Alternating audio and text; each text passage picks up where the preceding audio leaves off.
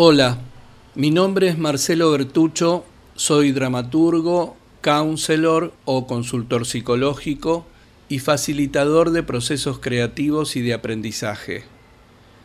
En este podcast nos vamos a ocupar de la creatividad.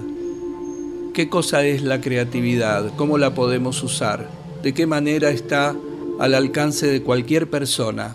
¿Y cómo a través de ella podemos generar una revolución? La revolución creativa. Hola, te decía yo la última vez que mm, el acto creativo en sí mismo, ese momento de creación, tanto en la obra artística como en la propia vida frente a una situación conflictiva o dilemática, requiere necesariamente de un salto al vacío. Este salto al vacío es una instancia a la que llegamos cuando los recursos que nos brinda nuestra capacidad racional se nos acaban. Por eso tenemos la sensación que genera el pensamiento de no sé qué hacer, no sé para dónde ir, no sé qué decisión tomar, no sé. Justamente nuestra razón que se ocupa de lo que sabemos y de lo que no sabemos, de generarnos preguntas, dudas, hipótesis, posibilidades, etc., no sabe qué hacer frente a todo eso con lo que se encuentra. Tenemos una sensación de encrucijada, de callejón sin salida. No sabemos, no podemos, nos quedamos paralizados, paralizadas.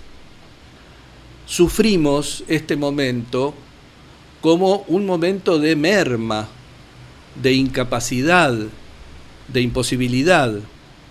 Sí, claro, esto es absolutamente cierto, pero lo que se nos acaba es lo que nos brinda una de nuestras capacidades, la racional, la intelectual, la que tiene que ver con el pensamiento. Pero como cada vez que se cierra algo en la naturaleza conocida, se abre otra cosa, lo que se abre cuando se acaban los recursos de la mente racional, son los infinitos y maravillosos recursos de nuestra mente intuicional, de nuestra intuición, lo que a veces llamamos domésticamente un pálpito, un saber que viene no se sabe de dónde, que a veces no se puede ni siquiera fundamentar, a veces no puede uno ni siquiera nombrarlo que no obedece a ninguna lógica, que no sabemos para qué sirve, a veces no sabemos siquiera qué significa. No estamos pensando en ese momento. Nuestro pensamiento terminó su trabajo, ya no tiene nada que darnos. Entonces es como si se detuviera un motor y automáticamente se encendiese otro en ese otro territorio donde funciona este motor, ese territorio que es activado por este motor, no se piensa, se salta al vacío, se sabe algo. Es como cuando nos vamos a dar un chapuzón en una pileta o en el mar. Viste que estamos, que entramos, que no entramos, que está fría, que quiero, no quiero, eh, toda esa, esa duda, ese me tiro ahora, más tarde, ¿no? En realidad, el chapuzón se va a producir cuando yo diga es ahora. Y toda la argumentación anterior va a carecer de valor y de sentido en ese momento. Claro que ante la posibilidad del salto al vacío, tenemos la prerrogativa de dar un paso atrás y de no saltar. Y a lo mejor juntar coraje, juntar valor para la próxima vez. Está bien, conviene que nos permitamos eso. A veces no tenemos la valentía de saltar, no nos sentimos en condiciones de saltar. El miedo es más grande que la necesidad de avanzar, de descubrir, de crear. Bueno, si el miedo nos paraliza, nos detiene, podemos dar un paso atrás. Tenemos que tener en cuenta, de todos modos, para poder comprender bien el fenómeno de la creatividad, que el paso atrás nunca es creativo. Puede ser defensivo, puede ser cauteloso, pero no es creativo, porque ni la defensa ni la cautela lo son. Si nos sentimos en condiciones de cerrar los ojos, tomar aire y saltar desde el avión como un paracaidista sin saber muy bien a dónde vamos a caer ni cómo va a ser ese trayecto, estamos frente a un acto creativo que no se piensa. Ese salto al vacío está directamente relacionado con la acción. La acción es en sí misma un salto al vacío. Es el momento en el que el jugador sale a la cancha, después de entrenarse, de aprender jugadas y estrategias, etc., se sale a la cancha. El deporte es una buena analogía también para esto. Nada es del todo predecible en la cancha. Entonces todo el saber, toda la información que se aprendió, que se reflexionó, que se integró a los recursos de una persona, se va a poner en juego frente a lo imprevisto, frente al instante único del aquí ahora, que va a suceder en el momento adecuado, ni antes ni después. Y es en ese momento en el que nosotras vamos a actuar. Seguramente habrás tenido situaciones límite en la vida, esas situaciones donde uno se encuentra obligado a actuar y no tiene tiempo de pensar. Viste que cuando uno se encuentra con una persona que se siente mal y hay que llamar al médico, o presencia un accidente en la calle, o tiene que entregar un trabajo y no trabajó durante toda la semana y entonces en la última hora dice, bueno, lo hago sí o sí. Esos momentos en que uno se encuentra, como se dice popularmente, entre la espada y la pared, donde no hay alternativa, donde no se puede seguir reflexionando. Momentos en los que la reflexión no tiene lugar porque no hay tiempo para hacerlo. La reflexión requiere de tiempo, la reflexión dura. El salto al vacío, el acto creativo, la acción concreta, no dura, es un segundo, es una decisión, justamente la decisión de saltar.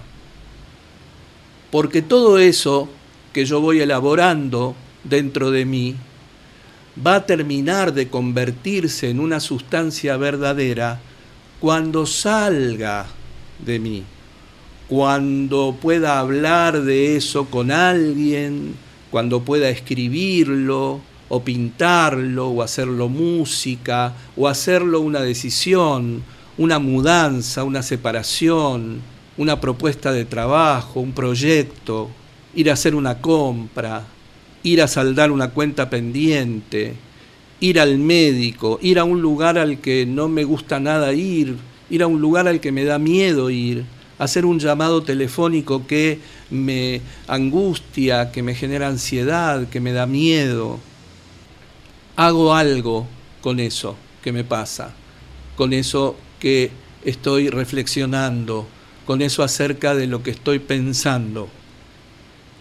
Y esto también tiene que ver con algo que en general tenemos asumido como muy abstracto, y es el trabajo con uno mismo. Se habla mucho del trabajo con uno mismo, y pocas personas podrían definir precisamente de qué hablan cuando dicen que trabajan consigo mismas.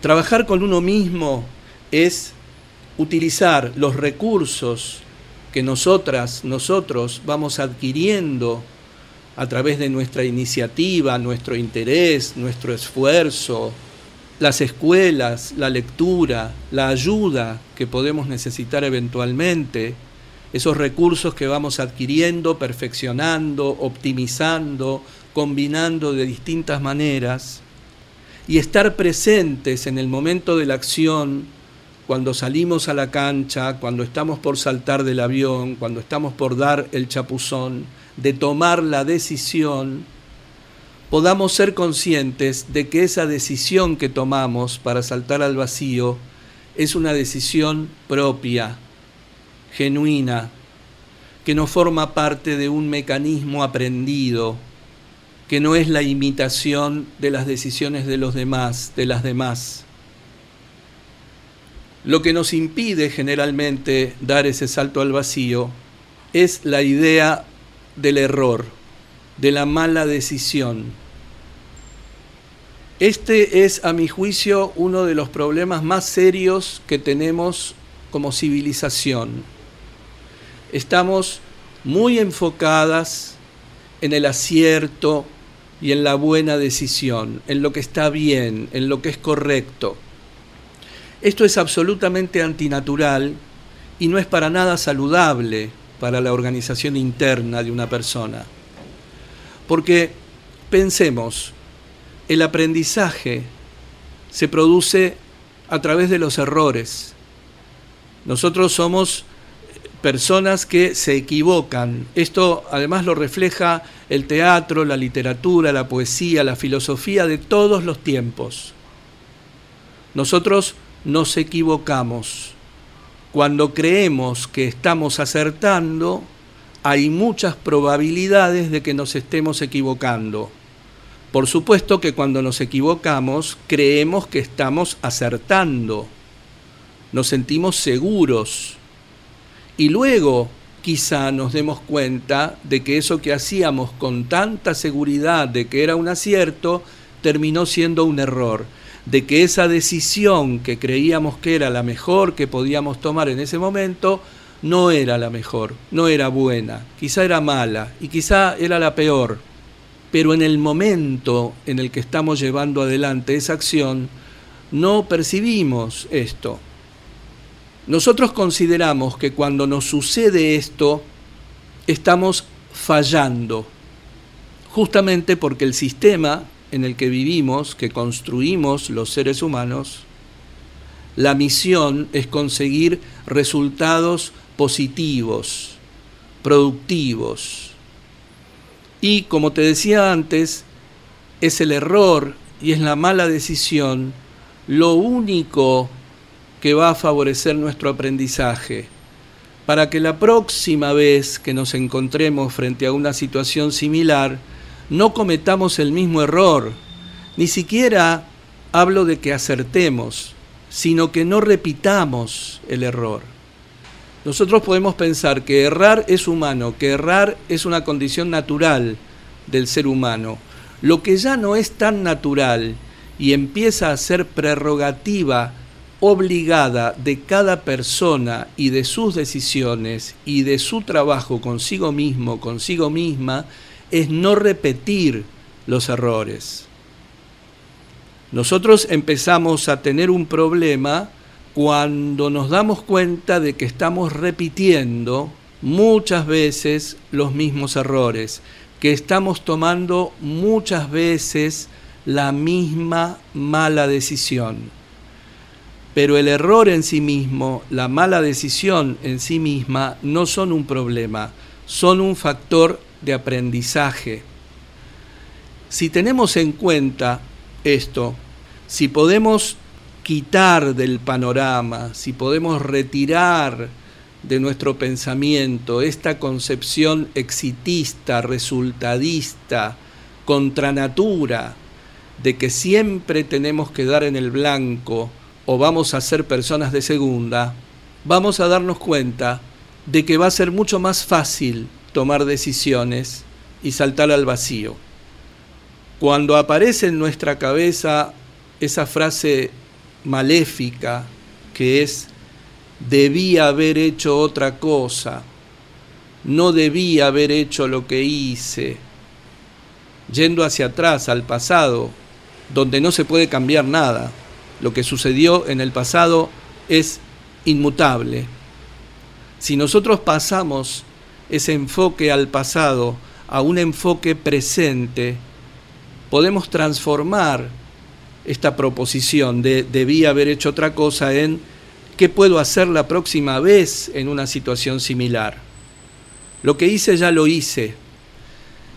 Entonces, nosotros nos enfrentamos, insisto, tanto en la obra como en la vida, a vos te corresponde hacer esta relación establecer este vínculo entre lo que escuchás, lo que te hace pensar, esto que escuchás, y tu vida o tu obra, que es más o menos lo mismo. Cuando nos encontramos frente a una situación determinada, decía, en la que tenemos que tomar una decisión, nuestra mente racional, cumpliendo una de sus funciones principales, nos va a brindar un montón de posibilidades, de hipótesis. Se van a abrir un montón de caminos, van a aparecer un montón de puertas. Te habrá pasado. Lo que nos paraliza, lo que nos hace sentir que no sabemos qué hacer, es justamente tomar la decisión de elegir la puerta por la que vamos a entrar, el camino por el que vamos a seguir, la alternativa que vamos a elegir. Ese momento es patrimonio de nuestra mente creativa, de nuestra intuición. Si nosotros silenciamos ese no sé permanente, esa mosca contra el vidrio que quiere sacar de la razón lo que la razón ya no le puede dar, y dejamos espacio para nuestra intuición, vamos a descubrir que sabemos íntimamente cuál es la puerta, cuál es el camino, cuál es la posibilidad, la alternativa que vamos a elegir para nosotros. Lo que va a hacer de nosotros seres completamente libres es que consigamos elegir el camino, la puerta, la alternativa que sea correspondiente para nosotras mismas, para nosotros mismos, únicos, únicas, frente a esa disponibilidad de elección. Nadie más va a intuir lo que intuimos nosotros. Vamos a ser completamente nosotras en ese momento pero no es la razón la que va a elegir, la razón se va a declarar incompetente, porque para la razón, cada una de esas puertas, de esos caminos, de esas alternativas, va a tener unos pro y unos contra. Por esa puerta voy a recibir un beneficio, pero a su vez voy a encontrarme con problemas. Y por la otra, el beneficio va a ser otro, pero también va a haber otros problemas. Y esta situación es inevitable. Esto sí es tragedia. Frente a eso no voy a poder hacer nada. Cada vez que decido elegir algo, voy a perder también algo. No existe para nosotros, por lo menos en este plano de conciencia, en este momento de nuestra evolución, la posibilidad de ganar sin perder. Si nosotros insistimos en eso, vamos a ser muy desgraciadas, muy desgraciados, porque eso es algo que no se va a mover, que no va a cambiar, por más esfuerzo que haga. Otra vez, voy a hacer la mosca contra el vidrio. Entonces, la razón va a hacer esta evaluación, claro, por supuesto, para eso la tengo, para eso me sirve. Y eso no me va a ayudar a decidir, porque voy a decir, bueno, entonces, pero entonces, ¿qué hago? ¿Qué gano y qué pierdo?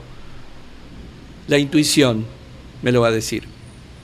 Sabemos que cualquier decisión que tomemos va a darnos ganancias y pérdidas. Sabemos que nuestra mente racional, analizando, balanceando esas ganancias y esas pérdidas, nunca va a poder ayudarnos a tomar la decisión que corresponde a nosotros mismos, a nosotras mismas. Sabemos que esa decisión propia, subjetiva, única, la vamos a descubrir cuando dejemos de insistir en pedírselo todo a la razón y le demos espacio a la intuición para que decida. Y lo que nosotros vamos a sentir cuando le demos espacio a esa intuición es que estamos haciendo la elección correcta y vamos a tener como respuesta a ese acto creativo una sensación de bienestar, una sensación hasta fisiológica de bienestar. Todo nuestro organismo se va a sentir organizado y vamos a sentir en ese momento el placer de estar vivas, de estar vivos. porque tomamos nuestra propia decisión. Pero hay una condición excluyente que mencionamos al principio. Saltar al vacío, tomar aire, cerrar los ojos, confiar y saltar. Si luego nos damos cuenta de que cometimos un error, de que tomamos una mala decisión, no vale la pena que nos lamentemos. Lo que corresponde a una conducta creativa es que aprendamos de ese error cometido, de esa decisión mal tomada, para cuando nos encontremos nuevamente frente a una situación similar o idéntica. Es importante para que esta acción sea efectiva, sea plena, sea asertiva, que podamos revisar también cuál es la percepción que tenemos de la realidad que nos circunda, del estado de situación en el que nos encontramos en el momento de llevar adelante esa acción, en el momento en el que nos encontramos entre la espada y la pared, en la alternativa de saltar o dar un paso atrás, porque uno de los peligros más graves a los que estamos sometidas las personas es a la imaginación negativa, la imaginación tóxica. Espero que tengas ganas de escucharme la próxima vez y te agradezco mucho que lo hayas hecho hoy.